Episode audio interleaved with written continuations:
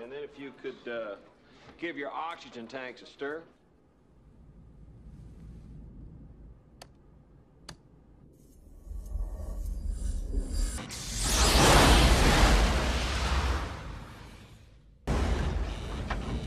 What did you do? Nothing. I stirred the tanks. Whoa. Uh, this is Houston. Uh, say again, please. Houston, we have a problem.